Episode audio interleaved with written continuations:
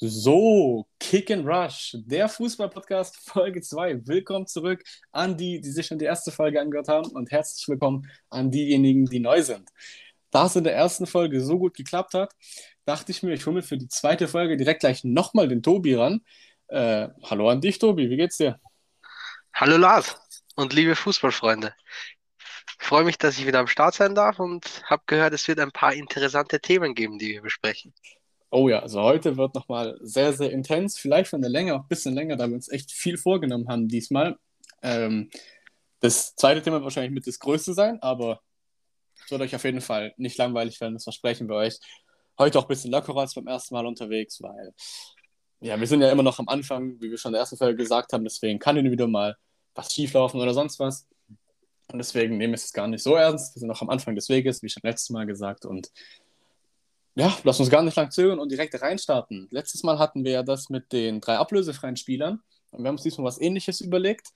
Ähm, diesmal geht es aber nicht um ablösefreie Spieler, diesmal geht es nämlich vielleicht teilweise auch um Ablösezahl, Ablösesummen, die gezahlt wurden, die zu niedrig oder zu hoch sind.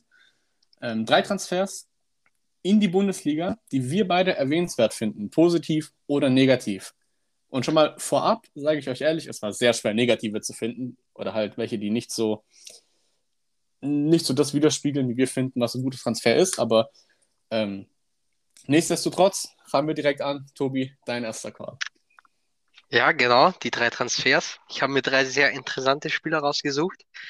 Ich würde mal direkt beginnen mit Nico Schlotterbeck zum BVB. Das war klar. Ist, ist, ist 22 Jahre, hat diese Bundesliga-Saison 32 Spiele für den SC Freiburg bestritten in diesen 32 Spielen vier Tore und eine Vorlage gemacht. Laut Statistiken ist er einer der besten äh, Bundesliga-Innenverteidiger letzte Saison, wenn nicht sogar der beste. Ich würde sogar sagen, Hat, einer der besten der Welt. Also sehr, sehr stark. Ja, ähm, hat einen Marktwert von 33 Millionen und wechselt für 20 Millionen plus optionale Boni zum BVB. Ja, sehr guter Call auf jeden Fall. Nico Stotterbeck. Ähm, interessanter Fakt, ich wohne ja hier nähe Stuttgart, Weibling. Ähm, und Nico Stotterbeck kommt genauso wie seine ganze Familie hier aus der Nähe tatsächlich. Also seine Familie hat hier in der Nähe sogar eine Fußballschule. Oder seine Eltern, soweit ich das mitbekommen habe. Also sehr interessant auf jeden Fall. Guter Mann, ich mag ihn. Bombentransfer für den BVB, muss man ja sagen. Also generell bisher Trans das Transferfenster kann man gar nicht schlecht reden. Lässt wieder so ein bisschen diese Meisterhoffnungen aufblühen die man das letzte Mal so hatte nach dem Sommer, ich glaube 2018, 9, nee, 1920 müsste es gewesen sein, mit, oder ich weiß nicht, 18, 19, 1920, mit Hazard, Brandt, Schulz, Hummels. Mm, was man halt auch noch sagen muss, das Transferfenster hat offiziell noch gar nicht offen und ich glaube, dass sich da noch einiges tun wird beim BVB, weil noch ein paar Kandidaten auf der Abschluss Abschussliste stehen und ja, da wird sich sicherlich noch was tun. Ich denke auch, aber ich denke, es wird sich halt eher vor allem was auf der Abgangsseite tun ich denke halt auch, dass dieses Jahr die ganzen Vereine ihre, ihre Kaderplanung so schnell wie möglich abgeschlossen haben wollen, da der Spielplan ja wegen der WM, zu der wir später noch kommen, auch sehr, sehr eng ist. Und deswegen wollen ja jetzt so schnell wie möglich alles fertig haben, damit sie auch so schnell wie möglich mit in die Saisonvorbereitung starten können, ihren Kader beisammen haben und das bestmögliche Resultat daraus dann auch erzielen. Äh, macht auf jeden Fall Sinn. Und deswegen, da kommt bestimmt noch einiges. Hast du noch was zu Schlotterbeck? Nee, zu Schlotterberg nicht, aber das mit dem BVB ist bestimmt noch ein Thema, dass man, sobald die Transferphase vorbei ist, ausführlich drüber sprechen kann, weil da wird noch einiges passieren. Oh ja, also da sehe ich uns auch noch mal in einem großen Transferrückblick des Sommers. Ähm, wenn ihr auf jeden Fall Bock habt, lasst Feedback da. Wir lesen uns alles durch. Gut, dann kommen wir zu meinem ersten Transfer. Und es ist auch ein Dortmund-Spieler, aber einer, der von Dortmund weggegangen ist, nämlich Steffen Tigges. Steffen Tigges hat in dieser Saison insgesamt 19 Spiele und 7 Tore erzielt. Also 19 Spiele gemacht, 7 Tore erzielt. Ähm, was man davon aber erwähnen muss, die meisten waren in der dritten Liga oder glaube im DFB-Pokal auch. Auf jeden Fall in der Bundesliga hat er in 8 Spielen 3 Tore. Ist für 1,5 Millionen jetzt zum ersten FC Köln gegangen. Er ist noch 23 Jahre alt, das heißt, sehr großes Talent. Und auch bei Dortmund fand ich ihn jetzt nicht schlecht. Ich meine, 8 Spiele, 3 Tore für so einen Backup, würde ich sagen, oder keine Ahnung, Ergänzungsspieler fast schon. Sehr, sehr starke Ausbeute auf jeden Fall. Ich meine, du hast ihn vielleicht ein bisschen öfters gesehen als ich, aber was ich gesehen habe, muss ich sagen, gefällt mir. Ich meine, der ist ja auch Kaliber Sascha Kalajdzic, also 1,95, sowas. Oh, also sehr interessanter Spieler.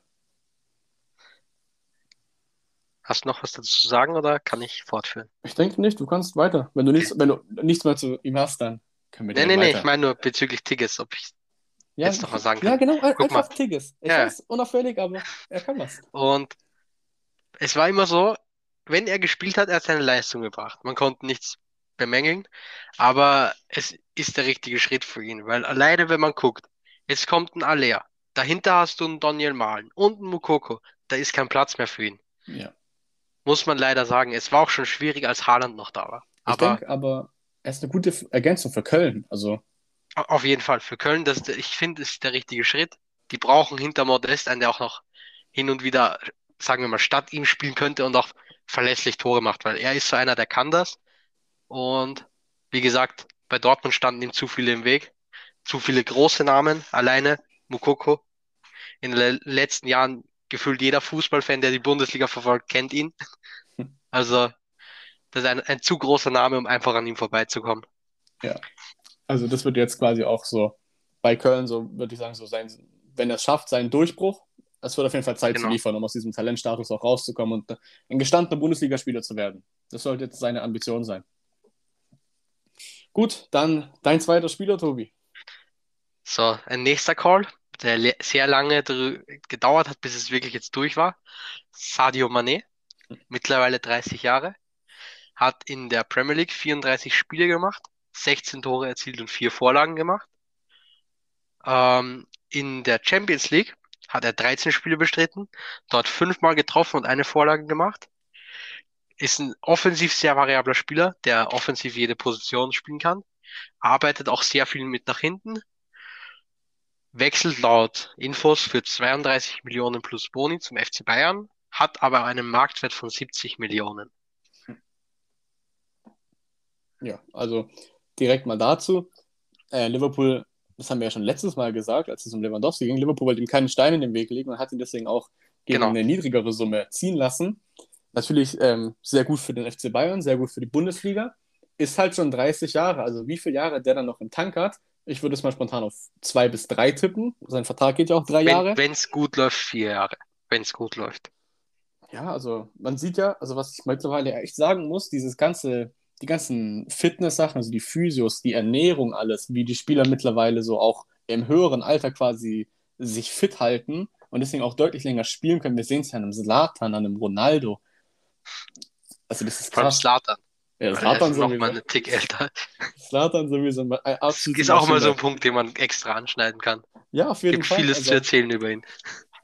ich muss sagen, deswegen, das entwickelt sich alles weiter und dass deswegen vielleicht auch ein Spieler wie Mané ein bisschen länger ähm, spielen kann, auch sehr wahrscheinlich, obwohl ja am Flügel man dann eher, eher die Geschwindigkeit braucht, die dann im Alter verloren geht. Auf anderen Positionen, wie zum Beispiel Mittelfeld, deine Passqualität geht ja nicht verloren, so vielleicht auch Tempo und sowas, aber ähm, deswegen, das ist ja weniger schlimm. Auf dem Flügel könnte es eher zu einem Problem werden, würde ich sagen, aber Ja, eben wie, wie gerade gesagt, er kann ja offensiv jede Position spielen. Wenn Eben. irgendwann das Tempo nachlässt, lässt ein Mané im Sturm spielen und er ist genauso gefährlich wie auf Außen. Ja. Und also er ist einfach ein Spieler, der qualitativ vorne, egal auf welcher Position, er kann alleine gegen ein anderes Team gewinnen. Ja, er das kann ist- den Unterschied machen, auf jeden Fall. Ja. Auf jeden Das Fall. Ist, Okay, gut. Ähm, wenn wir damit durch sind, komme ich direkt zum zweiten. Adam Chlocek, oh, tschechisches, interessant. tschechisches Talent, 19 Jahre alt gerade mal. Superspieler. Ich bin wirklich begeistert von dem Mann.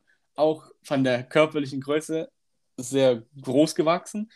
Also auch wieder interessanteres Kaliber, würde ich sagen, so von Stürmern, von denen es gerade nicht so viele gibt.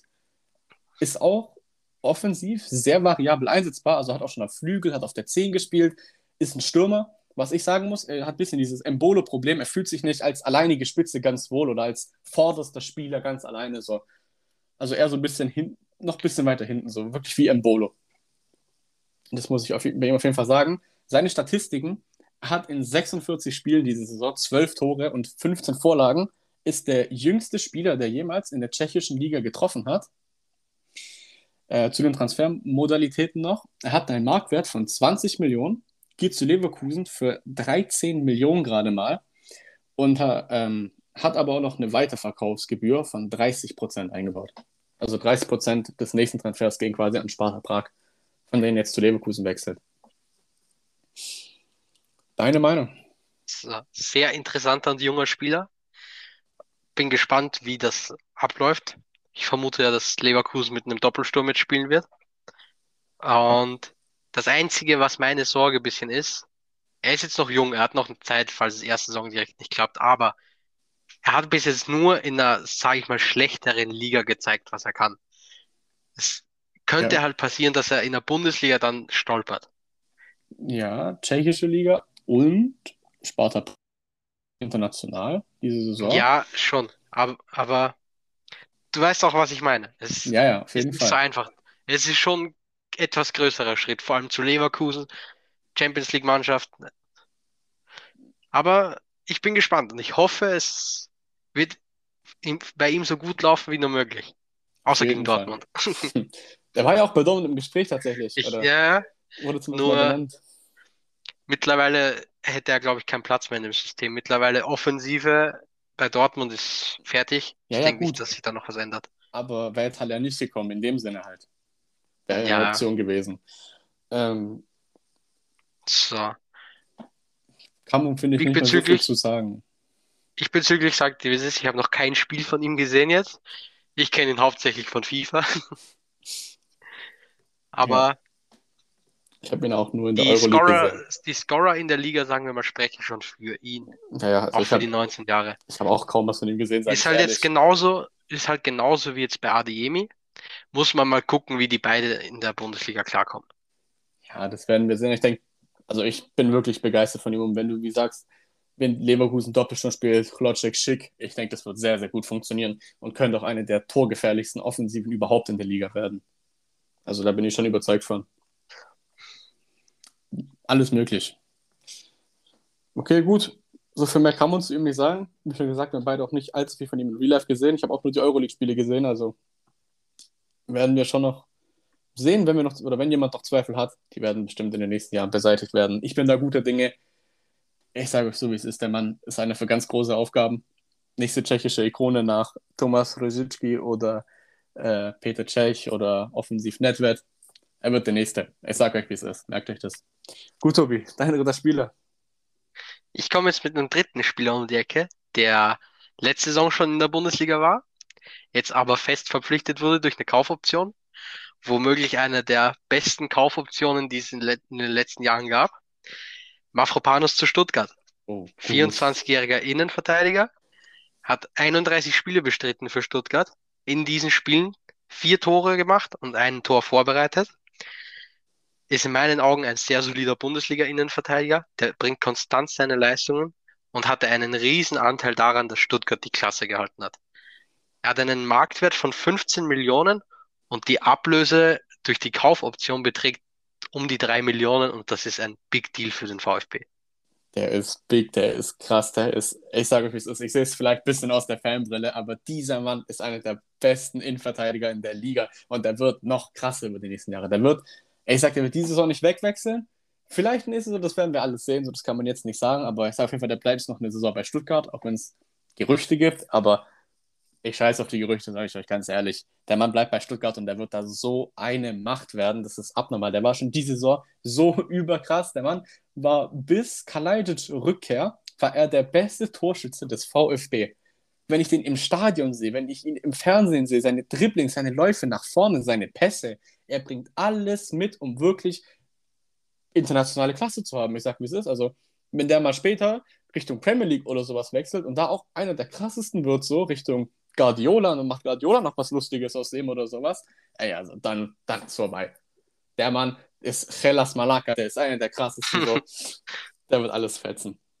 Aber wie ich eben gesagt habe, er bringt konstant seine Leistung, kann man nichts gegen sagen. Auf jeden Und- Fall. Es gab jetzt nicht viele Spieler, die bei Stuttgart, und das weißt du selbst, konstant ihre Leistung gehalten haben. Und da war er einer mit der einzigsten.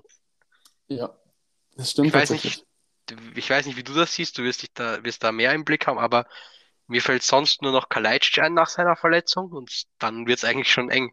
Sosa, Ja, stimmt, Sosa, fast Ja. vergessen. Mangala Aber könnte man nennen, aber Aber wird wahrscheinlich nicht mehr lange bleiben, Sosa, ne? Quatsch mit Soße. Maximal noch ein Jahr, sage ich dir. Danach ich, ist er weg. ich sag, der wird jetzt schon wegwechseln wahrscheinlich, aber gut. Äh, Mangala war auch, fand ich jetzt nicht so schlecht. Karazor fand ich jetzt nicht schlecht.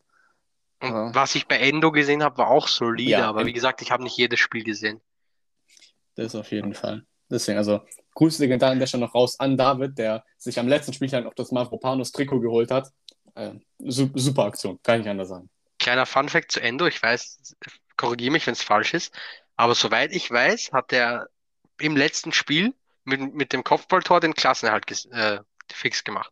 Genau. Und das war doch sein allererstes Kopfballtor auch in der Bundesliga, wenn ich richtig liege, oder? Also, der Mann ist 1,78 oder sowas. Das kann sehr gut sein, ja. Soweit ich mich äh, nämlich erinnern kann, was die Kommentatoren so gesagt haben, war das sein erstes Kopfballtor. Und er sichert damit den Ko äh, Klassenerhalt. Besser kann es nicht laufen für den Mann. Also, Als Kapitän mit dem Kopfballtor die Liga gehalten. das letzte Spiel war zu viel für mich. Das war wirklich Achterbahn der Gefühle. Ich war hier kurz davor, alles zusammenzuschlagen, alles zusammenzuschreien. Ich konnte auch nicht mehr. Ja, mein Also WhatsApp ist wirklich- explodiert wegen dir. Also, das war wirklich, das war ein harter Tag. Sehr, sehr. Aber dafür lieben wir Fußball. Aber Dafür genauso das Spiel, Fußball. genauso, weil wir über den Abstieg, also Klassenerhalt gerade reden, das Spiel gegen die Bayern. Ja, Wir haben es beide verfolgt. Es war mit das beste Spiel der Stuttgarter Jungs in der letzten Saison. Ja, auf jeden Und Fall. mit eins der wichtigsten. Okay, okay, gut. Wir sind jetzt leider schon ein bisschen vom Thema abgewichen mit VfB. Ähm, da hört man auf jeden Fall raus. Ich bin da sehr mit diesem Verein verbunden. Ist Das vielleicht, war noch gerade mal, sehr emotional. ist vielleicht auch noch was für eine spätere Folge, wenn es dann ums Transferfenster geht. Vielleicht, dass wir über Transferfenster unserer Lieblingsvereine reden oder sowas wäre jetzt die Idee. Das sehen wir später noch alles. Auf jeden Fall Mavropanos, super Verpflichtung. Brauchen wir nicht viel zu sagen. Mein letzter Call. Und ich habe mir einen negativen rausgesucht und das war echt viel Arbeit. Also ich sag's euch ehrlich, ich habe eine Stunde lang gesucht, habe nichts gefunden, wollte schon aufgeben und dann ist mir doch noch einer eingefallen. Ganz, kurz. Ja. Ich habe es versucht. Ich habe keinen gefunden, der negativ ist. Ich sage auch, der Transfer an sich ist vielleicht nicht ganz so negativ, aber wenn du dir die Argumente anhörst, wirst du schon verstehen, was ich meine. Es ist ein Transfer, den Eintracht Frankfurt getätigt hat. Der Mann hat ebenfalls letztes Jahr schon bei Frankfurt gespielt und wurde jetzt auch fest verpflichtet. Jens-Peter Hauge. Jens-Peter Hauge. 22. Letzte Saison insgesamt 38 Spiele, drei Tore, zwei Vorlagen. Das klingt ja schon mal sehr mager ohnehin. 8 Ja, Millionen Euro Marktwert, 12 Millionen Euro zahlt Eintracht Frankfurt. Ist schon okay, kann man verstehen, junger Spieler, Talent, bla bla bla. Was man sagen muss, was man letztes Jahr schon gesehen hat, kein Platz im System. Er hatte letztes Jahr schon Probleme, sich reinzufinden, sagen wir so. Es gibt zu viel ähnliche Spieler im Kader mit mehr Qualität. Also Jens-Peter Hauge kommt vermehrt auf dem linken Flügel zum Einsatz, kann aber auch äh, ins zentral offensive Mittelfeld.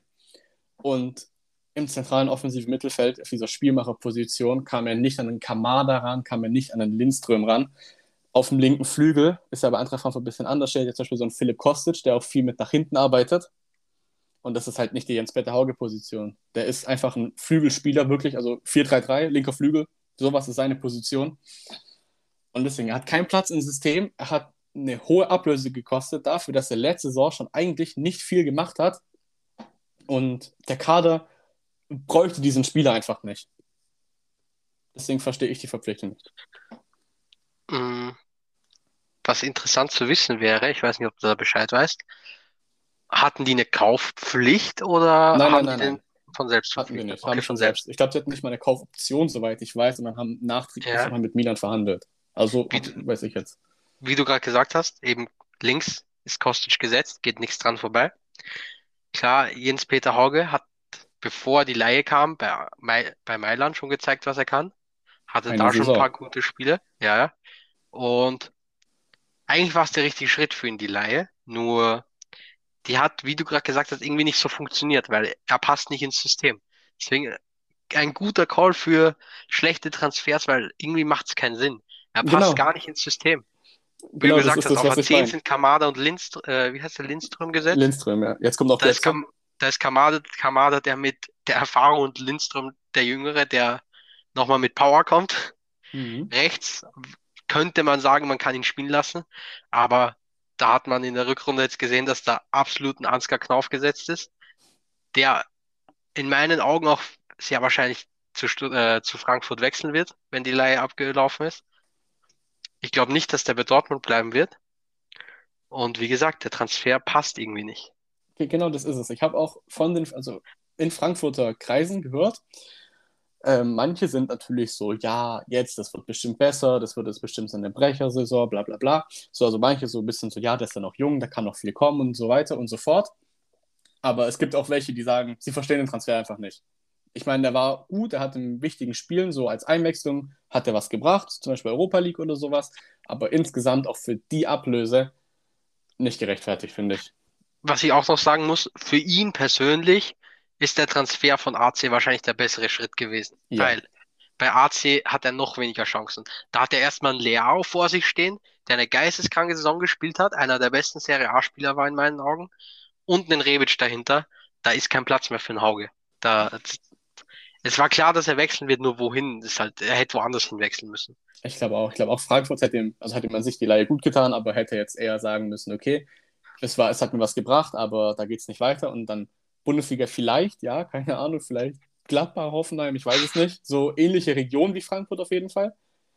Aber Frankfurt selbst weiß ich jetzt nicht. Weil du gerade Gladbach in den Raum geschmissen hast, ich hätte ihn gesehen bei Gladbach, nur die haben leider das Geld nicht.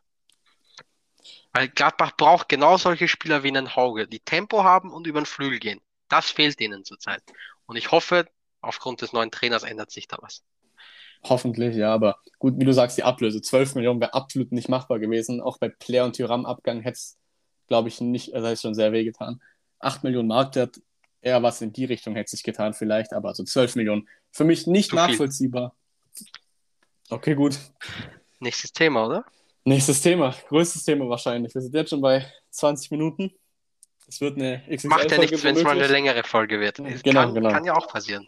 Da habe ich kein Problem mit. Besser zu lang als zu kurz. Also, nächstes Thema. WM 2022. Eieiei. Beginnst du oder soll ich kurz mal meine Meinung dazu sagen? Äh, ich will kurz ein paar Fakten nennen und dann. Okay. Ähm, WM 2020 in Katar startet am 21.10.2022. Das sagt schon sehr viel aus. Das Feeling quasi nicht vorhanden. Die WM ist in Katar nur wegen Geld, was man noch sagen kann, was für uns Deutsch interessant ist. Ich würde Deutschland, ich, ich würde sagen, Deutschland ist besser als 2018, aber noch nicht weit genug auch im Umbruch vorangeschritten, um ernsthaft Favorit zu sein. Und es wird die letzte WM für Messi und Cristiano Ronaldo.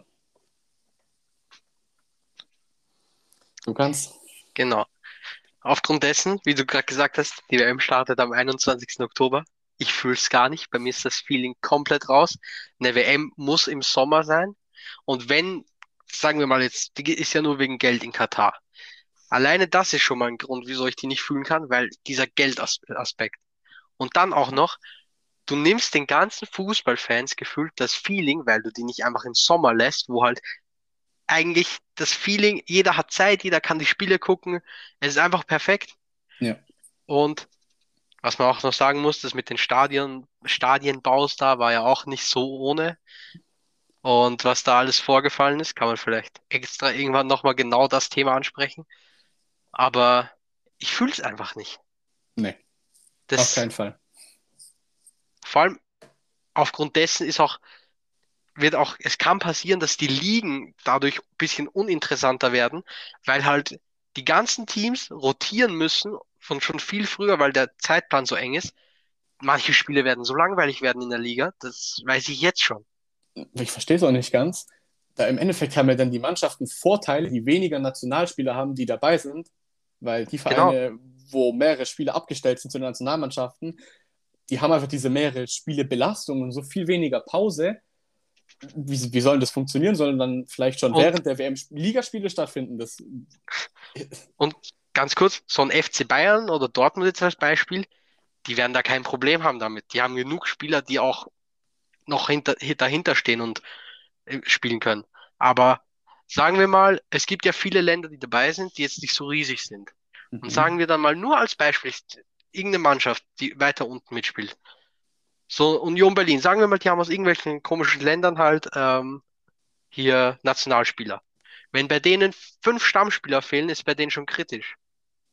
Die haben nicht wirklich viel dahinter, das auf dem gleichen Niveau spielt. Klar, es sind gute Spieler, aber keine, die jetzt so auf dem Niveau der Stammspieler spielen, wenn du weißt, was ich meine. Kann ich dir nur zustimmen. Ich weiß nicht, ob ich mich gerade eben versprochen habe, als ich gesagt habe, wann die startet. Ähm, ich habe gesagt am 21.11., oder? Achso, du hast 10. gesagt. Okay, okay. Um nur zu korrigieren, zwei- 21.11. Okay, 21.11. Okay. Die letzt, ähm, der letzte Bundesligaspieltag davor ist am 12.11. Der, der ist danach. Am 12., nee, am 12., also am 21.11. startet die Also WM. stimmt 21.11. Ja, Und sorry. am 12.11. wäre der letzte Bundesligaspieltag davor, der 15. Ja, Spieltag. Der 16. ist dann am 21.01. Aber es sind doch jetzt bestimmt mindestens vier, fünf Spiele, die vorgezogen worden sind wegen der WM, oder? Wenn ich es Ja. richtig im Kopf habe, so vom Gefühl her. Also die Bundesliga startet halt schon am 5.8. Ja, und aber es ist ja auch der Zeitplan enger. Mindestens vier Fall. Spiele müssen es sein, die davor sind, die eigentlich in dem Zeitraum der WM wären. Ja. Also, Und das ist halt schon ich verstehe es zu schwierig. Ich verstehe es auch ehrlich gesagt gar nicht. Es, es ging wirklich nur ums Geld. Finde ich sehr, sehr schade. Vor allem ich persönlich kenne viele, die eigentlich richtig gern zur WM fahren würden, aber sagen aufgrund dessen, dass die in diesem Land ist, sie wollen nicht hinfahren. Und ich finde es komplett verständlich. Ja, klar. Also, Das, das Einzige, was mich dorthin bringen würde zu dieser WM, wäre, wenn ich ein Ticket geschenkt kriegen würde. Ich würde mir niemals für diese WM ein Ticket kaufen. ich, also ich sage ganz ehrlich, ich wusste vor der WM-Austragung nicht mal, wo Katar ist. Das ist vielleicht auch noch so. Man, ja, man hat's gehört. Ich könnte jetzt nicht sagen, wo auf der Landkarte das liegt. In Asien irgendwo, schätze ich mal, oder? Oder ist es, nee, ist Asien, oder? Das ist Richtung Saudi-Arabien, ja. Ja, Ey. nee, aber Ach Gott, also es ist wirklich ein sehr, sehr verfuchstes Thema, kann man nicht anders sagen. Nochmal zum Feeling zu kommen. Ich habe auch Freunde, die eigentlich nicht sehr Fußball interessiert sind, aber zur WM oder letztes Jahr EM halt, hat man sich dann trotzdem zusammengesetzt. Das war sehr, sehr geil zusammen. Vielleicht eine Pfeife angemacht, sich einfach hingesetzt, zusammen das Spiel geschaut. Es gab ja dann auch zur Gruppenphase drei Spiele an einem Tag, sowas. Und das geht jetzt einfach alles flöten so. Die Anstoßzeiten wegen der Zeitverschiebung. Du kannst das erste Spiel kannst in der Schule gucken. 10 Uhr morgens oder Ja, und- sowas. Und genau das ist es. Äh, Sommer-WM, jeder kann sie gucken. Viele nehmen sich Urlaub in den Zeitraum. Die in der Schule sind, haben alle frei, können alle das gucken. Und jetzt müssen sich wirklich alle, die das gucken wollen, Urlaub nehmen und die Schüler, die können es gar nicht gucken. In der Schule vielleicht. Ja, während dem Unterricht. Da, da würde ich mich tatsächlich auch dazu zählen. Ich weiß noch, ähm, EM war das jetzt, die war ja auch schon früher, ne? Ein bisschen, ja. Und da, ich weiß noch, da war bei uns ähm, auch noch Schule und viele haben das in der Schule geguckt. Das war, da hast du halt die Lehrer überreden können. Aber ich bezweifle, dass du alle Games gucken kannst. Ja, ja, das garantiert nicht so. Und ich weiß nicht, bei uns war es halt so, äh, wenn man das zum Beispiel auf Mittagsschule oder sowas hatte, ich habe ich auf dem Heimweg in der Bahn, habe ich mir das Spiel einfach am Handy reingezogen. Anders keine Chance. Aber gut, so Ja, war auch lustig Da ist das eigentlich. Feeling halt nicht da. Ja, aber jetzt im Winter, das geht komplett flöten. Also da ist dann wirklich gar nichts mehr dabei. Genauso wie wann ist dann das Finale? Zu Weihnachten oder was? Äh, kurz davor, ich glaube 18. Digga, 18. aber 12. oder so. weißt du, du bist eigentlich schon so im Weihnachtsfeeling und so, aber guckst WM, Digga, das fühlt sich falsch an. Ich glaube, diese WM wird auch, also wenn man zurückdenkt, später mal einen krassen Beigeschmack haben, egal wie sie gewinnt. Das wird in Erinnerung bleiben, weil es einfach, Ja. Das Es gab's wird- noch nie. Wird es nie mehr es geben, gab's glaub noch nie und hoffentlich gibt's nie wieder, weil die WM gehört einfach in Sommer. Ja, also EM. Und wenn es in Katar so warm ist, dann mache ich die WM nicht dort. Mehr. Punkt. So in Brasilien war es ja auch sehr, sehr warm und die Anschlusszeiten wurden ja auch wegen der Zeitverschiebung sehr krass verschoben. Zum Beispiel Deutschland, Algerien. Ich weiß ja, am nächsten Tag Schule, das Spiel ging um 20 Uhr oder sowas los, ging ein bisschen in die Verlängerung. Ich habe es natürlich trotzdem geguckt, so ist es nicht. Aber Ja, aber 20 Uhr ist ein normaler Spielstart, auch Champions League. Da kann man ja nichts sagen. Ja, aber so trotzdem, in der Zeitverschiebung war es ein bisschen später, es war auch ein bisschen wärmer und sowas, aber man hat es trotzdem da gemacht. Und jetzt in Katar deswegen alles so krass zu verschieben, hoffentlich. Gefühlt, man muss besser. Wecker stellen, damit man ein Game um 5 Uhr morgens erwischt und so. Also Naja. sehr, sehr, sehr, sehr schwierig. Gut, was wir uns haben sagen, trotzdem nicht nehmen lassen. Ja, was wir uns trotzdem nicht haben nehmen lassen, ist die Prediction dazu. Ähm, wir haben einmal die ganze WM durchgetippt. Nicht mit Ergebnissen, sondern nur nach Mannschaften.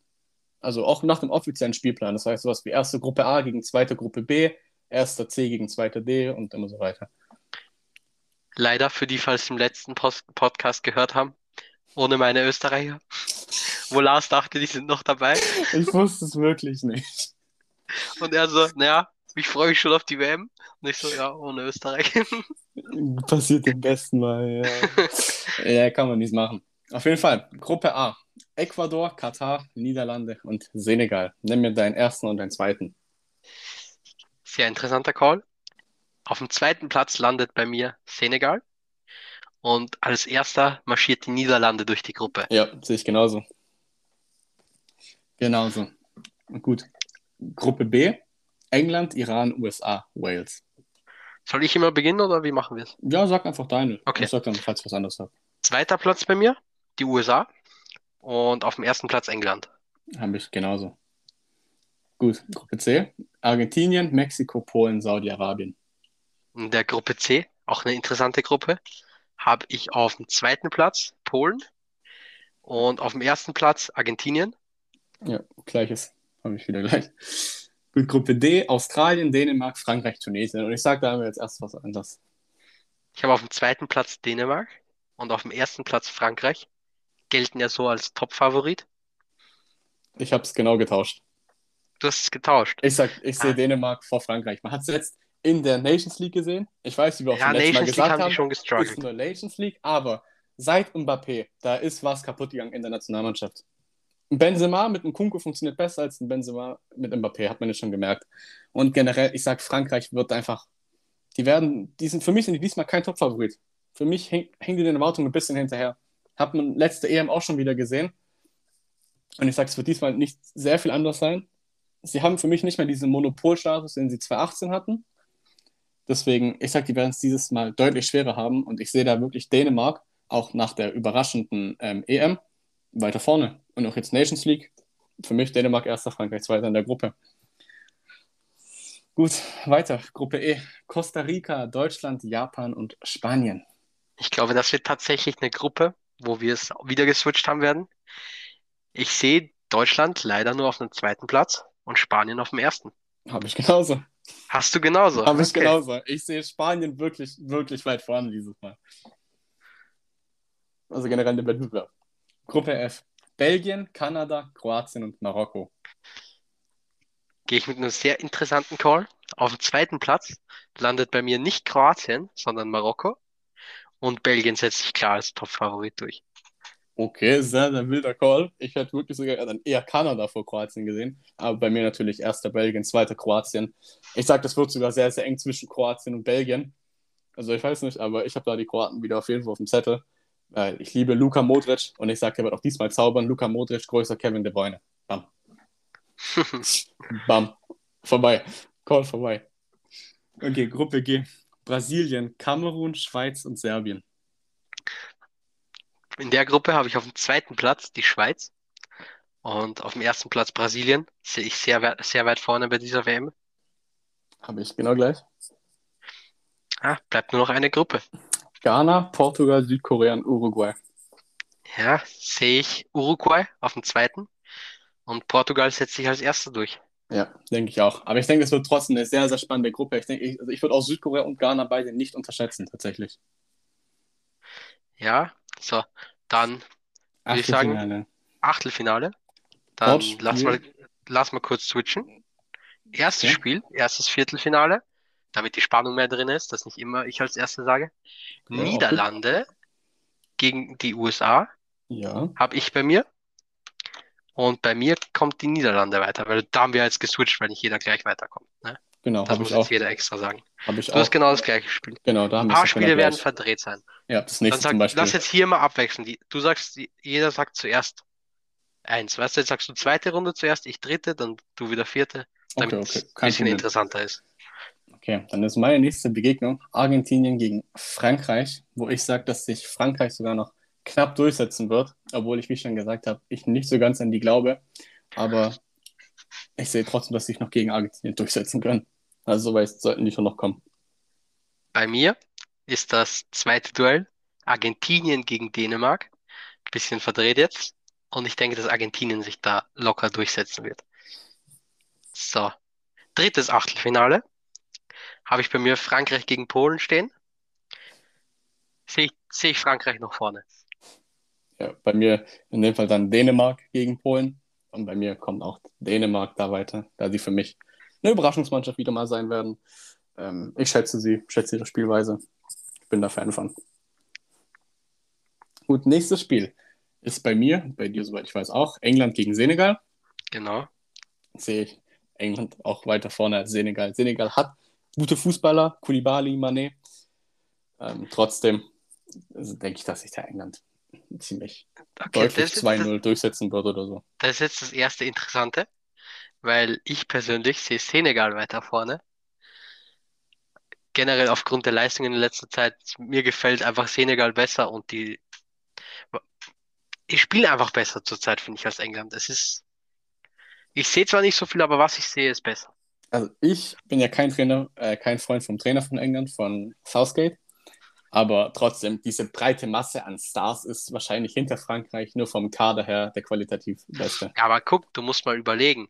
Ähm, Senegal hat auch echt viele gute Spieler, allein im Tor, Mondi, dann Koulibaly, Mané. Ja, ja, schon, aber so. Gay. Also. Ist, hm, ich sehe das England trotzdem weiter vorne. Also, ich bin kein Fan von England an sich, auch mit den Fans letzte EM, aber das sollten sie dann doch machen im Rucksack haben. Mit dem Harry Maguire, ich weiß ja nicht. Ne? Ja, der wird da niemals Starspieler sein. Aber ich sehe schon Kyle okay. Walker den Money ablaufen. Fünf, fünftes Spiel, fünftes Achtelfinale.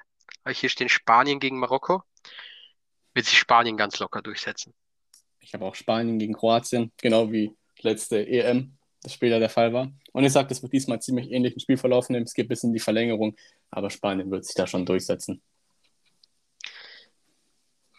Gut. Dann dein nächster Call. Brasilien gegen Uruguay. Südamerikanisches Duell. Habe ich genau gleich. Ich sage trotzdem, dass sich Brasilien da durchsetzen wird. Ja, habe ich genau gleich. Ja. Kein, kein, keine Frage. Mhm. Sind wir uns beide einig. So, Uruguay nächstes, nicht schlecht. Aber... Nächstes Duell bei mir, meiner Meinung nach das erste Kracher-Duell, ist bei mir Belgien gegen Deutschland. Ja. Belgien zurzeit einer der besten Mannschaften im Inter also im Nationalfußball, aber in Turnieren eher immer schlechter, finde ich. Deswegen glaube ich, dass Deutschland sich trotzdem durchsetzen wird. Auch wenn ich Deutschland vom Fußballerischen her hinten sehe, nur bei Turnieren, ich habe noch nie irgendwie Belgien so dominant gesehen. Weißt du, wie ich es meine? Das naja, ist, also ich fand sie 2018 schon krass. Sie haben auch sehr unglücklich nur gegen Frankreich verloren im Halbfinale. Deswegen, ich, ich bin da eher auf der Deutschland-Seite, weil in Turnieren ist Deutschland eine Macht. Glaub, auch wenn es in den letzten Jahren nicht, also letztes, letztes internationales Turnier nicht so war, aber okay. ich, ich glaube, Deutschland macht das. Ich glaube, ich glaube, es ist genau andersrum. Ich glaube, Belgien wird die da sehr gut vom Platz schießen können. Okay, gut. Dann Pause gegen Schweiz, letztes Spiel. Da habe ich, hab ich auch eine kleine Überraschung. Für mich setzt sich da die Schweiz durch. Da okay. Portugal eben so eine Mannschaft ist, die sich mal, die da mal so äh, ein bisschen fettfingert so, aber Schweiz auch letzte Mal gegen Frankreich durchgesetzt. Also man sieht, was die können. Und ich denke, dass da sie sind, das nochmal machen werden. Da sehen wir es wieder ganz anders. Ich habe da Portugal weiter vorne. Alleine aus dem Grund, es, wie du es vorhin angesprochen hast, es ist für viele das letzte Turnier wirklich so. Für Ronaldo, für Messi. Und deswegen glaube ich, dass Ronaldo nochmal ein Zeichen setzen wird. Ich glaube nicht, dass es für den Sieg reicht, sage ich jetzt schon, aber gegen die Schweiz reicht es auf jeden Fall noch. Ich sag da, Brelembolo ist da so drauf und dran. da wird da so viel kaputt machen für die. Beginnst du dann bei den Viertelfinals? Ja, mach mal. Mein erst, meine, meine erste Viertelfinalbegegnung ist Spanien gegen Brasilien. Ja, ist gleich bei mir. Okay, gut. Ähm, da habe ich auch, dass sich Spanien da durchsetzen wird.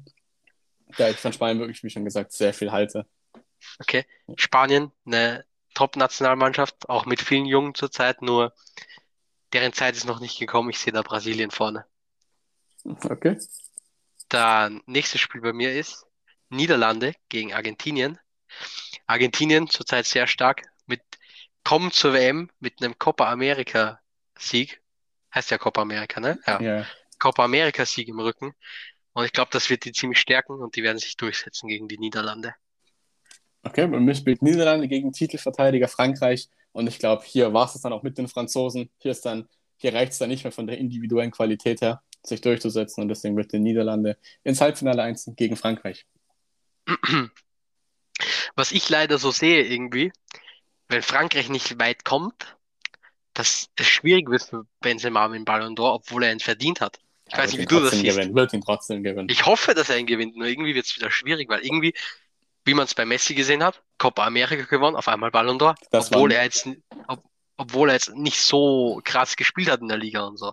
Es war keine Top-Saison von, für einen Messi, wenn du weißt, wie ich es meine. Da, da Aber- hat der Titel sehr viel mit eingebracht. Da mache ich mich vielleicht unbeliebt, aber das war einfach nur gekauft und mehr nicht. Ganz Ja, wie ehrlich. gesagt, das ist wegen dem Copa America-Sieg gewesen. Ich Mehr, sag- anders kann ich mir das nicht Ich sage, erklären. es ist, es ist gekauft, fertig. Wir sollten lieber nicht darüber Also- reden, sonst kommt noch eine Anzeige. Wie gesagt, ich sage auch, Messi hat den nicht verdient, aber die anderen alle Ballon d'Ors so verdient. So, nächstes Spiel. Dein Call. Belgien gegen. Schweiz bei mir. Belgien gegen Schweiz. Und ich denke, dass sich da auch Belgien wieder mal durchsetzen wird. Er sagt, er wird auch Jan Sommer gegen Romelu Lukaku nichts machen. Äh, da kann froh sein, wenn er kein Roundhouse-Kick Versehen noch eine Ecke kassiert. Deswegen denke ich da schon. Belgien setzt sich durch. Bei mir, ich habe Deutschland gegen Portugal auf dem Spot. Also ganz anders. Ja, und ich denke, dass gegen Portugal nochmal Deutschland die Oberhand hält. Ich glaube, die lassen da nichts anbrennen. Okay, wild. So, dann mein letzter Call fürs Viertelfinale. Frankreich gegen Senegal.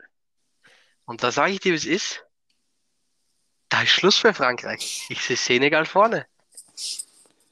Ich. Senegal wird für mich in meinen Augen eine Überraschungsmannschaft bei dieser WM. Niemand wird die auf dem Zettel haben und die werden durchmarschieren. Guter Call, guter Call. Also ich traue Senegal auf jeden Fall auch viel zu, aber ich sehe sie da nicht ganz so hoch wie du im Kurs. Bei mir ist es Dänemark gegen England und wie ich auch schon meinte, Dänemark Überraschungsmannschaft. Dennoch glaube ich, dass da trotzdem Schluss sein wird und Dänemark gegen England den kürzeren zieht und England dann somit ins Halbfinale einzieht. So, Halbfinale? wie willst du es jetzt machen? Willst du direkt die Top 4 sagen, wie du die ranken würdest, oder willst du auch wirklich die Halbfinalpartien noch sagen? Ich werde vielleicht kurz die Halbfinalpartien erwähnen, wie sie in der Konstellation sind und dann Aber noch nicht, wer gewinnen würde. genau und dann einfach direkt vom Genau. vierten bis auf den ersten hochgehen. Okay, beginnst du mit deinen vier? Erstmal ohne die, ohne das Ranking, nur die Spiele. Genau, also meine Spiele sind Spanien gegen die Niederlande, WM-Finale von 2010 und Belgien gegen England ähm, von der letzten WM 2018. Okay. Bei mir ist es ein südamerikanisches Duell, Brasilien gegen Argentinien und Deutschland gegen Senegal. Ja, die Deutschen sind immer noch drinnen bei mir. Okay, wer macht den ersten England? Äh, den ersten vierten Call, das habe ich schon So, gesagt. auf dem vierten Platz, dann beginne ich direkt, habe ich Brasilien. Okay, Bei So, mir? bin gespannt, wen du hast. auf dem vierten Platz ist England. Ich, sag, ich habe ja gesagt, England vom Kader her mit die beste Mannschaft, aber das Konstrukt passt einfach nicht. Ich sage, von der individuellen Qualität reicht schon, also auch von den etwas glücklicheren Begegnungen wie dem Senegal oder Dänemark bei mir, wird es reichen, um weiterzukommen, aber sobald es dann gegen Qualität geht, ist da auch Schluss. Vierter Platz, er ist nicht drin. Dritter Platz, beginn du mal.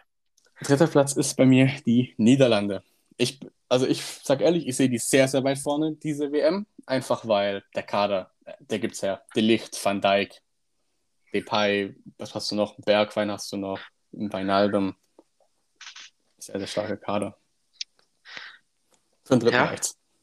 Wie du vorhin bei mir gehört hast, mein Überraschungskandidat, Senegal, ja, immer noch da, aber für mehr als den dritten Platz reicht es dann doch nicht. Aber wenn wenn's passiert, trotzdem eine starke Leistung von Senegal. Hast du nicht gemacht.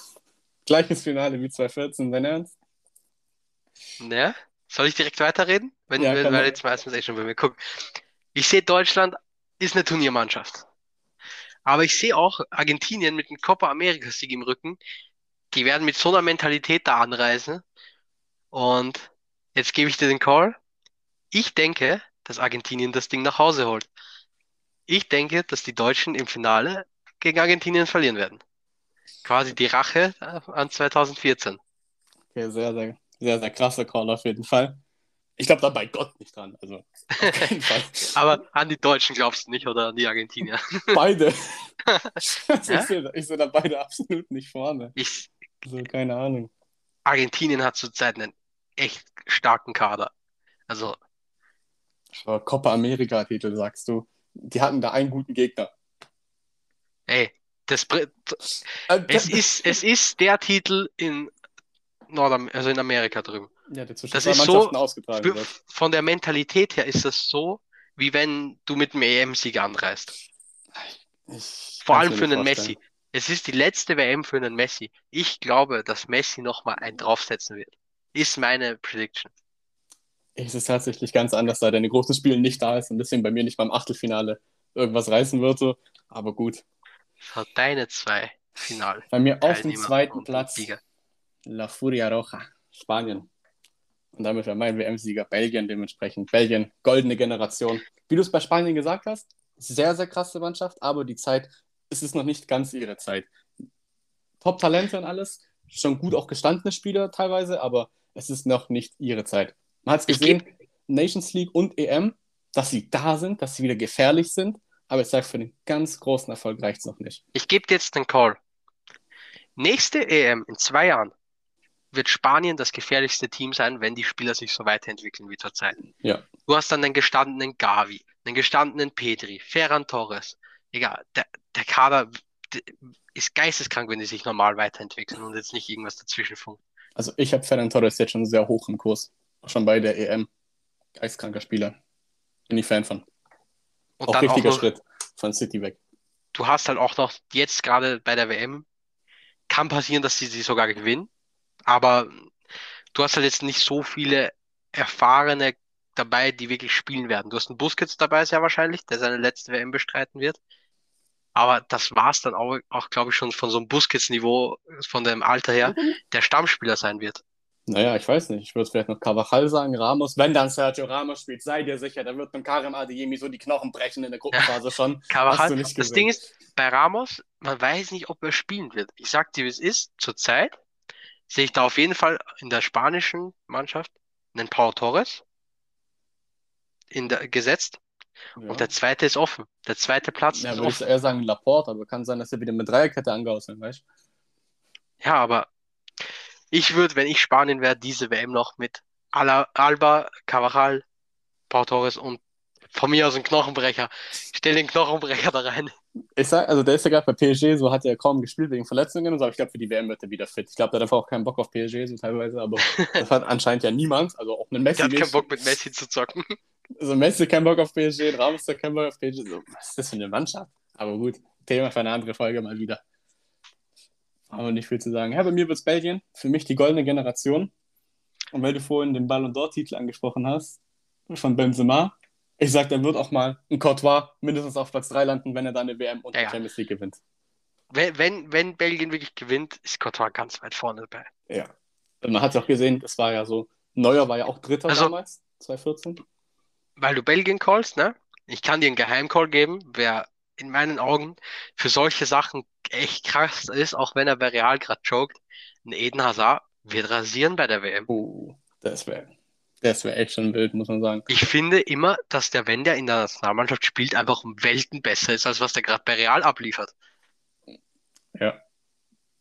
Was Deswegen- man erwähnen sollte, ist, ähm, Tobi hat noch vorgeschlagen, ähm, dass wir einen Top-Scorer oder sowas nennen, aber das ist halt ein bisschen schwierig. Auch wie wir jetzt zum Beispiel die Calls geben, mit welchen Spielern, Hazard, Torres zum Beispiel. Ähm, wir wissen ja auch nicht, ob die zu dem Zeitpunkt fit sein werden. Das ist natürlich komplett offen. Also Disclaimer auf jeden Fall an der Stelle. Das ist einfach nur so im Optimalfall getippt. Also willst du trotzdem tippen, so was sein könnte, oder Ja, willst du ja. es weglassen? Okay. Auf jeden Fall, bester Keeper, gibt's ja auch die Auszeichnung, soweit ich weiß, ne? Mhm. Wird garantiert, wenn die weit kommen, Thibaut Courtois bekommen. Ja. Außer, außer die scheiden früh raus, dann wird sich das Ding Manuel Neuer holen. Also, ja, ich es sag kommt dir, ist. Wir haben jetzt zwei Szenarien. Wir haben deines, wo Belgien gewinnt, und meines, wo Deutschland ins Finale kommt. Ja. Wenn meines zutrifft, geht das Ding an den Manuel Neuer. Wenn deins zutrifft, geht das Ding an Courtois. Glaube ich genauso, eins zu eins. Würde ich genauso unterschreiben. Weil Neuer hat, also der, der weiterkommt, hat halt mehr Spieler und dann zeigt er noch mehr, wie viel er kann. Er ist Klar. dann noch wichtiger für sein Team und dann der, der Titel ist dann safe. Auch wenn du Champions League-Finale von einem Courtois anguckst und der das nur annähernd in der WM Das war macht. geisteskrank. Und der es nur annähernd in der WM macht. Huch. Weil du Champions League Finale sagst, perfektes Beispiel, FIFA-Spiel. Liverpool hat durchgehend auf dieses Tor gepressured, aber es ist nichts reingegangen. Oh. Deswegen Thibaut Courtois mit Benzema großen Anteil an Champions League Sieg und Ja. Vini. Die drei. Definitiv. Auch, auch wenn jetzt ein Benzema jetzt im Finale nicht so überzeugend war, die Spiele davor geisteskrank. Ich sag auch, Luka Modric hat da ganz viel Anteil, deswegen bei mir auch Kroatien gegen Der eine Spanien rausgeflogen. Ich sehe den jetzt noch, wie der Ball da fliegt. Okay, und bei mir wäre dann, glaube ich, so mit der beste Spieler, würde ich, wenn man auf den Belgier geht, da die ja das Turnier gewinnen, bei mir in dem Szenario, ähm, würde ich vielleicht sagen Lukaku, dass er sich da auch bei Inter wieder gut einschießt und jetzt dann wieder richtig kommt in dem Turnier. Ähm, wenn man es aber sagt, so außerhalb vom Sieger, weil ich sehe auch dann irgendwie nicht, wie jetzt ein Spieler von Belgien so vorstechen würde, wäre es bei mir Spanien mit vorher genanntem Ferran Torres. Okay. Mach mal bei meinem Szenario auch noch. Ist ja interessant zu hören, was du da sagen würdest. Ja, es muss ein Argentinier sein eigentlich, würde ich fast schon sagen. Und ich sehe da aber keinen Lionel Messi, sondern neuere Generation Lautaro Martinez. Interessanter Call. Wie gesagt, bei meinem Szenario, wie ich es vorhin gesagt habe, ich gesagt habe, wenn das eintrifft, ich glaube, dass Messi da geisteskrank spielen wird. Das heißt, Spieler des Turniers wird Messi. Wenn ich dein Szenario angucken, also sagen wir noch so, wenn es kein argentinischer Spieler werden würde, würde ich, oh, wer würde meinen Call kriegen? Ich würde schon fast sagen, dass wenn wirklich Finale Argentinien-Deutschland werden würde, dass Kimmich da sehr weit vorne ist bei Spieler des Turniers. Gute Antwort, ja. Und bei deinem Szenario, Finale ist Belgien gegen Spanien, hast du gesagt, ne? Mhm. Wenn, wenn Belgien das gewinnt, denke ich, dass, da brauche ich dir keinen zweiten nennen, dass ein KDB sich den Spieler des Turniers holen wird. Da brauche ich nicht mal überlegen, wer es wäre, wenn es keiner von Belgien wäre, weil wenn Belgien gewinnt, holt sich KDB den Spieler des Turniers. Ja. In meinen Augen KDB der beste belgische Spieler aller Zeiten. Es gibt keinen besseren. Würde mir jetzt auch wenig besser einfallen. KDB ist einfach Masterclass. Der, der hat so Spiele, da merkst du ihn nicht. Und das ganze Spiel über. Und auf einmal knallt der einen geisteskranken Pass raus und der entsteht, danach entsteht ein Tor durch diesen Pass. Der Mann ist eine Wildcard, also der kann Spiele auch einmal lange entscheiden. Ja, wie gesagt, das ganze Spiel über 70 Minuten, es steht 0 zu 0, du siehst ihn nicht. Und auf einmal schlägt der einen Pass und das ist der Pass des Spiels, weil der das Tor einleitet. War das nicht eh so bei Real gegen City im Rückspiel, wo es dann zwischenzeitlich 0-1 für City stand? Da war es auch wirklich nur eine Blitz, da war es auch nur eine Blitzidee, ich weiß nicht von wem, den Maris zu schicken und der hat das dann einfach gemacht. Aber gut. So, und Topscorer kann man noch sagen. Gut, Topscorer ist für mich Top einfach verbunden mit Spieler des Turniers so. Naja, es gibt ja Topscorer und Top-Torschütze. Weil in meinen Augen wird ein Messi nicht Top-Torschütze, sondern nur Topscorer, weil Lautaro ihm das Ding abluchsen wird. Ja. Top-Torschütze, also den goldenen Schuh. Wenn Argentinien das Ding holen sollte, holt sich Lautaro. Lautaro prägt die nächste Generation von Argentinien. Messi wird sich verabschieden und der wird absolut das Bild der argentinischen Nationalmannschaft werden, wenn er so weiter spielt. Gut, wenn du das so sagst, sage ich ehrlich. Ähm, der Deutschland, der bei dir auch im Finale ist, Thomas Müller wird Top-Torschütze. Lass mich in Ruhe.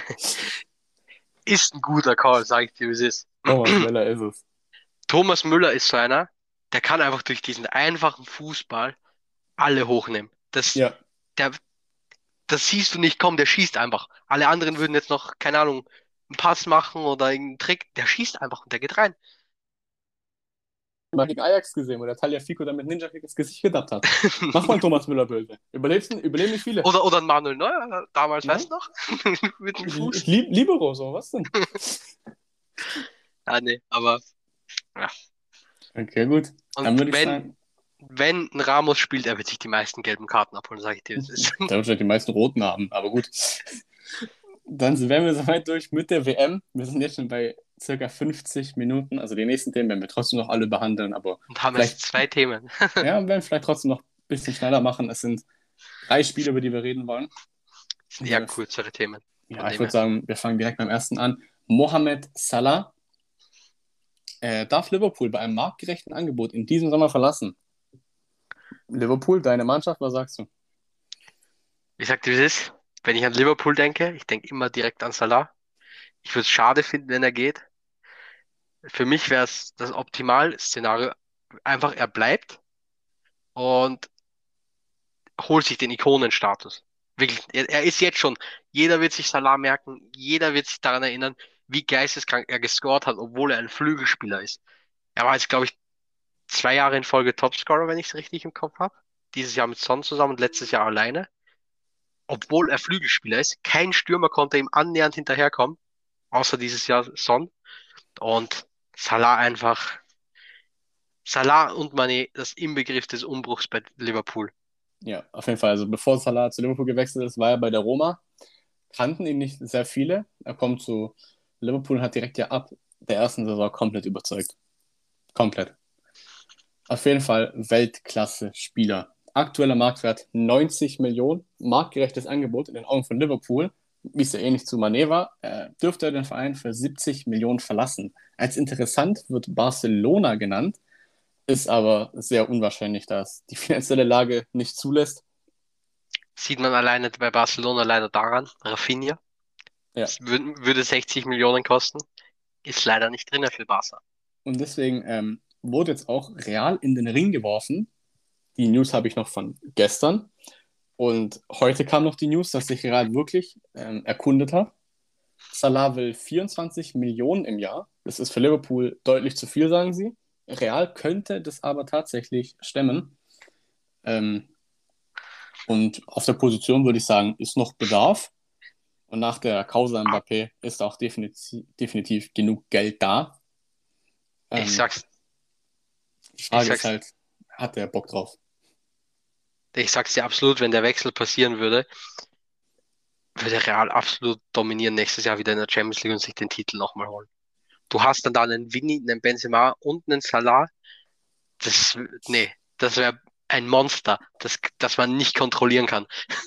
Ja, das ist auf jeden Fall. Also, Du ähm, hast den- du-. Du holst dir einfach den Topscorer aus der Premier League, als wär's nix.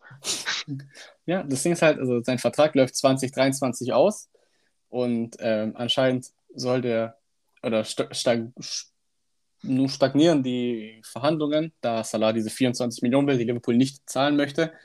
Und wenn er dann nicht vorzeitig verlängert wird, soll ein ablöserfreier Abgang nächstes Jahr verhindert werden. Und deswegen soll er diesen Sommer dann verkauft werden, deswegen auch dann schon ab 70 Millionen. Ich habe noch die Scorer von ihm rausgeschrieben. Also 51 Spiele, 31 Tore, 16 Vorlagen. In meinen Notizen steht dazu einfach nur Weltklasse. Vor allem lustiger Funfact bezüglich Real noch ganz kurz. Jetzt kann er auch mittlerweile schon ohne Bedenken hinwechseln, weil Ramos ja weg ist. Es hat jetzt im Training Schwierigkeiten Ja. gegeben. Gab's ja eine Vorgeschichte, ne? Das Ding ist, bei nur das verlorene CL-Finale von Liverpool gegen Real. Ich weiß jetzt gerade nicht, welches Jahr das war, aber 2018. Das war der war, dritte das war Titel ein Albtraum für. Salah. Ja. Auf jeden Fall. Gut, was man halt erwähnen muss, er ist nicht mehr der Jüngste und was ihm ja auch häufig vorgeworfen wird, ist, dass er in den großen Spielen nicht liefert. Zum Beispiel jetzt im Champions League-Finale hat man es gesehen. Hatte eine Chance, so an die ich mich erinnern könnte, und das war's. Ähm, aber gut, was man bei Real sagen muss, die haben es auch bei einem Winnie geschafft, dass der auf einmal in den großen Spielen liefert. Also ich glaube, das ist eine der Stärken von Real Madrid. Deswegen sollte das, oder könnte die, könnten genau die das in den Griff kriegen und ihn nochmal noch mal besser machen. Und dann sprechen wir wirklich von einem der besten afrikanischen Fußballspieler aller Zeiten. Selbst wenn jetzt heißt, er liefert in den großen Spielen nicht. Diese knapp 50 Scorer in 50 Spielen, die sprechen alleine für ihn. Da kann man gar nichts anzweifeln. Ja, ist halt ein Ligenspieler, würde ich auf jeden Fall sagen. So wie zum Beispiel jetzt City ist ja, würde ich eher sagen, keine Turniermannschaft, sondern auch eine Ligenmannschaft, die diese Konstanz hält. Deswegen. Vor allem, ich glaube, es gibt nicht viele Teams außer City und Liverpool, die so konstant spielen in der Liga. Klar, international brauchen wir nicht drüber reden, aber in der Liga sind die beiden einfach in auf so einem Liga? Level. In einer Liga oder in der Premier League? In der Premier League jetzt. Ah, Das sind die okay, aufs, ja. sind die aufs, da, da kommt niemand dran. Du, du sprichst immer von den, wie heißt es, Big, Big Four oder Big Five? Big Six. Big Six, ja, irgendwie so. Für mich gibt's da mittlerweile nur noch die Big Two. Kein anderer hat da was oben verloren, außer Liverpool und City zurzeit.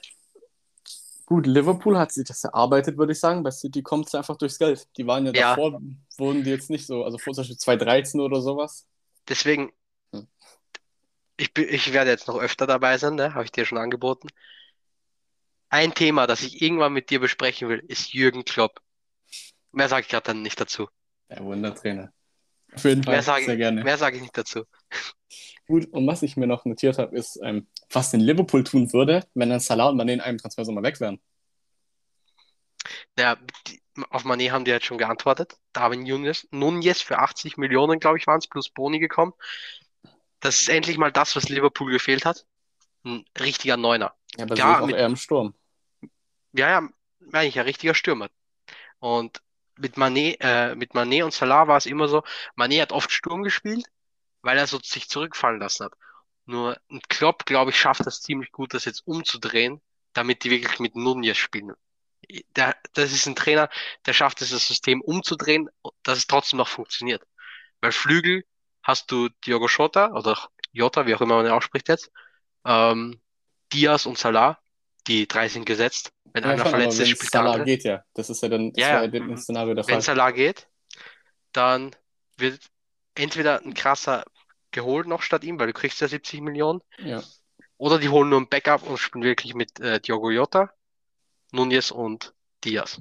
Ich glaube sogar, Weil- die würden noch einen holen und dann ein bisschen durchrotieren. Ich glaube, die würden sich dann vielleicht sogar, zu dem, den du vorhin genannt hast, Rafinha. Vielleicht in die Ja. Richtung. Guter Call. 60 Millionen wäre stemmbar dann, weil einfach reinvestieren das Geld. Spielertyp wie, wie Salah, Linksfuß, rechter Flügel, zieht nach innen. Ein guter Call von mir jetzt noch, wer, wenn die auch holen könnten. Ähm, Musa Diaby. Oh ja, auch stark. Weil, wenn das Geld stimmt und Liverpool hat das Geld zurzeit, auch wenn Salah geht, da sagt Le Leverkusen nicht nein, wenn das Geld stimmt. Da habe ich keinen Zweifel, dass das nicht funktionieren würde. Liverpool hat das Geld, allein durch die Premier League immer vorne dabei, die haben noch was im Tank vom Geld her. Ja, das Da- schon, aber ich denke, Rafinha halt eher, weil der auch schon Premier League Erfahrung hat und sowas. Ja, die muss ich schon. erst noch beweisen. Schon. Deswegen habe ich eher so gedacht. Aber gut, ja, auf jeden Fall wären solide Lösungen. Wir bleiben gespannt und halten euch dann natürlich auch up to date.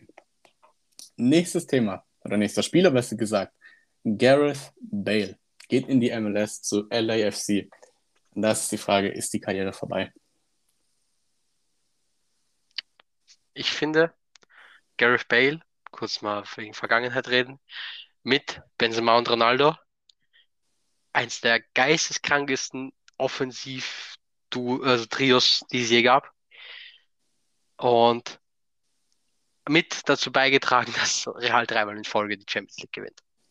Die Gut. Karriere von ihm, kann man sagen, ist jetzt, geht zum Ende. Der, komischerweise in der Nationalmannschaft brettert er trotzdem noch alles. Aber bei Real, die Zeit ist vorbei. Da, der richtige Schritt für ihn wegzuwechseln. In der MLS könnte es, glaube ich, wieder laufen bei ihm, weil Ja, er dadurch da schon noch zu der höheren Klasse gehört von den Spielern. Aber schauen wir Liga. Top 5 Ligen würde ich nicht sagen, dass er noch irgendwas reißen könnte zurzeit. Also ich bin mir noch echt unsicher, was mit dem Mann ist. Es hieß ja auch so, also der Untergang kam ja, hat angefangen mit der Anstellung von Zinedine Zidane. Da hat man des Öfteren gehört, er würde sich nicht richtig in die Mannschaft integrieren, würde bis jetzt kein Spanisch sprechen, obwohl er seit zwei, ich weiß nicht, 2013, 2012 irgendwie sowas da ist. Ähm, und dann noch das bei diesen ganzen Golf-Aussagen Golf waren dann halt der Höhepunkt. Ich weiß gar nicht, in diesen drei Champions League Finals hintereinander, in wie vielen Finals hat er da getroffen? In einem weiß ich safe. Gegen Liverpool. Gegen glaub, Liverpool? Ja, in 2018 war das. Ich glaube, davor Hat er nicht sogar irgendwie ein Fallrückzieher-Tor? Ja, ja, das war gegen Liverpool. Gegen Das war gegen Liverpool. Da hatte er den Doppelpack. Da hatte er einmal das Fallrückzieher-Tor und dann nochmal das, was Karius durchgelassen hat. Okay, dann war das das Spiel. Ja, Aber ähm, so, ich, ich wüsste jetzt nicht, ob wir in den anderen beiden getroffen haben, aber wie gesagt, maßgeblich daran beteiligt, dass die Galaktischen, also die Königlichen, wie auch immer jetzt, dreimal in Folge das gewonnen haben. Ja, das das- auf jeden Fall der erste, also der erste, die haben ja dreimal hintereinander gewonnen. Davor hat Barca einmal gewonnen und davor ja war auch Real. Da war Und ich glaube, Bale war bei allen vier dabei, oder? Genau. Ähm, im, also in der ersten Champions League-Saison hat er noch am meisten dazu beigetragen, tatsächlich. Da war er wirklich mit der wichtigste Mann überhaupt. Ähm, genau, da hat auch, glaube ich, mehr Scorer als Ronaldo gemacht. Ich weiß nicht, mehr Scorer als Ronaldo oder ähnlich viele. Auf jeden Fall auch sehr, sehr viele. Das weiß ich, das war noch mit seiner beste Saison. Aber danach, mit der Anstellung von Zidane, ging es wirklich bergab. Also er war da auch kein wirklich gesetzter Spieler mehr. Und hat ein bisschen da dann auch, da kam nochmal die Vertragsverlängerung. Und danach kam nichts mehr wirklich. Das ist schon Aber sehr ich sag- traurig. MLS könnte ihm stehen. Vor allem Big Call. LAFC nächste Saison wieder vorne dabei mit Carlos Vela und Gareth Bale. Ja, das schon. Gareth Bale wurde sogar ähm, im zweiten Finale, also bei der zweiten Champions League-Sieg hintereinander, beim 4-1 gegen Juve wurde er sogar noch eingewechselt. Am 77. für Karim Benzema. Hat sogar ein Casemiro-Tor gemacht. Ja, aber man kann nicht mehr über ihn sagen als Weltklasse-Spieler. Schade, wie die Karriere geendet hat. Aber er, er bleibt in Erinnerung. Im anderen Champions League-Finale hat er an dem Elfmeterschieß Bisschen ungerecht, getroffen. bisschen ungerecht, dass jetzt ganz kurz noch angeschnitten, Benzema sich das jetzt am Ende noch erst verdienen musste, dass man ihm wirklich die Anerkennung gibt, weil als da Ronaldo und Bale rumgerannt sind, du hast nicht auf den Benzema geachtet, obwohl er genauso viel gemacht hat. Aber das ist Deswegen, der muss- interessant. Das Der ist muss sich jetzt erst erarbeiten. ja, das ist aber genauso, wie wir es letzte Folge besprochen haben, bei Suarez, äh, Messi und Neymar. Genau. Neymar Bale war quasi dieses Äqu- Äquivalent zu CR7 und Messi. Genau. Und deswegen Und- kamen dann die anderen ein bisschen zu kurz, ja. Ja. Genau gleich. Ge- Genau das ist Und es. lustiger Funfact noch, ich kann mich noch genau erinnern, als wir beide mit FIFA begonnen haben, dieses legendäre Video von dir, das ich bekommen habe, als du Bale gezogen hast, als du so rumgeschrien hast, weil du Bale gezogen hast. Beim ersten ein- Podcast ein- mit 100.000 Aufrufen wird das veröffentlicht. Ein Video, an das ich mich noch immer gern zurückerinnere. Ja. Bei 100.000 Abonnenten oder 100.000 Aufrufen auf dem Podcast wird das veröffentlicht. Davor. Bitte nicht darauf ansprechen. Vielen Dank. Wir gehen zum letzten Thema. Raheem, The Dream, Sterling. 27 Jahre. Genau. Hat sich in meinen Augen bei Man City einen Ikonenstatus erarbeitet. Über Jahre jetzt konstant gute Leistungen gebracht. Ich glaube sogar über 300 Games gemacht für City und über 100 Tore geschossen, was ich letztes gelesen habe. Und was ich so gehört habe, bevor du hier irgendwelche Fakten wieder vorliest, wurden Gerüchte reingeworfen, dass er zu Real gehen sollte, dass die ihn haben wollen und Chelsea. Die zwei Vereine habe ich gehört. Real, wie gesagt, wäre eine Option, wenn die Salah doch nicht holen. Wird auch gut passen. Das ist komplett richtig gesagt. Das sind genau die zwei Mannschaften, die ich mitbekommen habe. Ähm, diese Saison 47 Spiele, 17 Tore, 9 Vorlagen.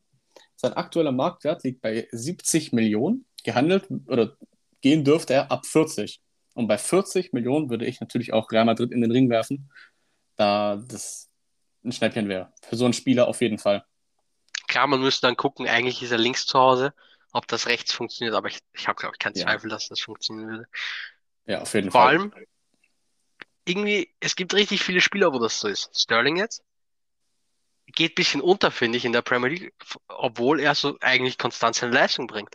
Wenn du das Premier League hörst, denkst du erstmal Salah, Mane, KDB, aber du denkst nicht direkt an den Sterling. Ja, das ist auf jeden Fall. Also, der ist ja im Verein seit 2016, 2017. Hat jetzt aber, oder mittlerweile sind ja auch so viel auf seiner Kam sogar von Position im Kader. ich, oder? Ja, ja, genau. Und aber es sind ja mittlerweile auch so viel auf seiner Position im Kader. Zum Beispiel Foden spielt jetzt vermehrt am linken Flügel, Bernardo spielt am rechten Flügel, dann haben sie noch einen Mares so. Also da gibt es andere, die auf jeden Fall eher gesetzt sind. Und jetzt, wenn ha und es ist ja noch Haaland gekommen, da wird die Konkurrenzsituation nicht gerade weniger und es sind deutlich alles auf dem Wechsel hin. Und er hat trotzdem ja seine Scorer gemacht. Deswegen Ja. interessanter Spieler. Auf jeden Fall, also wünsche auch noch das Beste für seine Zukunft und ich denke, der wird auf jeden Fall noch irgendwo unterkommen und uns noch ein bisschen länger begeistern. Hoffentlich dann mehr Aufmerksamkeit für den Ja, bei City jetzt. also dass er schon so ein bisschen einer der Stars wird, auf jeden Fall auch und nicht nur so im Hintergrund bleibt. Obwohl er sogar Golden Boy geworden ist. Ich weiß gar nicht mehr welchem Jahr, aber ich weiß, er hat diese Trophäe erhalten. Ich glaube, da war sie noch bei Liverpool. Ähm, Aber wie gesagt, er ist so im Schatten der Mannschaft. Er, macht, du, du hast gerade gesagt, ähm, wie viel? Neu- 17 Tore und wie viel Vorlagen? ähm, neun Stück. Ja, Und neun, über 25 Scorer. Das ist geisteskrank in der Premier League. Und er schwebt, trotz, er schwebt trotzdem im Schatten der anderen. Nen Mares, obwohl der nicht viel mehr Scorer hat, an den denkt man halt zuerst. Oder ein Foden, einfach bei Foden, dieses, das ist dieser Talentstatus. Foden ist KD jetzt aber nicht nur Talent, also nicht Ja. mehr nur noch Talent. Ist immer noch ein Talent, das einfach geisteskrank ist. Mehr kann man zu Foden nicht sagen. Und KDB einfach mit einer der besten Spieler, die je in der Premier League waren. Deswegen, du denkst nicht an den Sterling. Das stimmt auf jeden Fall. Dann wären wir schon fast durch. Ich hätte es aber noch, das so fun, eine kleine Fun-Fragerunde für dich, Tobi. Laut Transfermarkt, die fünf Spieler mit dem höchsten Marktwert aktuell. Die fünf Spieler mit dem höchsten Marktwert aktuell. Ja. Zwei, zwei sind Safety, weiß ich. Kilian Mbappé und Erling Haaland. Die weiß ich, dass die drin sind. Die sind Mbappé, glaube ich, eins, Haaland zwei. Ich glaube, da ist keiner dazwischen. Okay. Ich werde Dann- am, am Schluss würde ich auflösen. Ja, ja. Da, boah, das ist schwierig. Messi und Ronaldo sind raus. Das, Ah, am lustigsten gibt man noch einen Wert dazu, einen Marktwert. Mbappé war, glaube ich, als ich letztes geguckt habe, 150 Millionen, Haaland 130. Dann würde ich sagen, Salah und Mané jeweils, nee, Salah 100 Millionen, Mané nicht mehr. Gerade noch die Kurve gekriegt, habe ich ja vorhin gesagt, hat 70 Millionen Marktwert.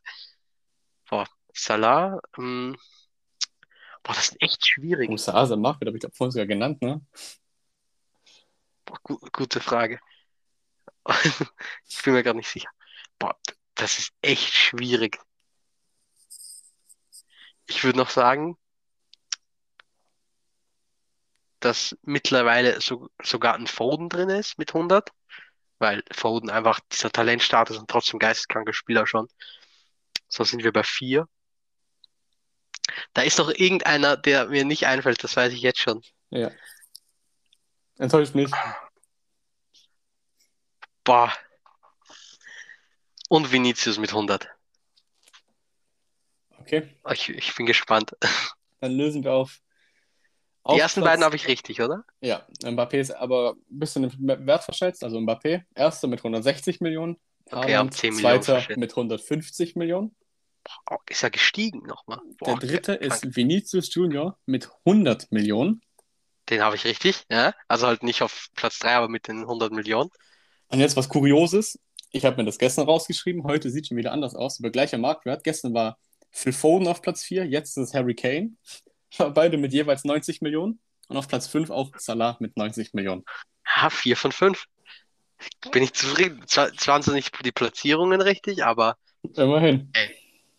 Bale, Ja. also immerhin hatte ich Mbappé um 10 Millionen verschätzt, Haaland 20 Millionen, Vinicius vom Wert richtig, Foden 10 Millionen nur mehr und Salah auch 10 Millionen mehr. Also, hey, was will man mehr?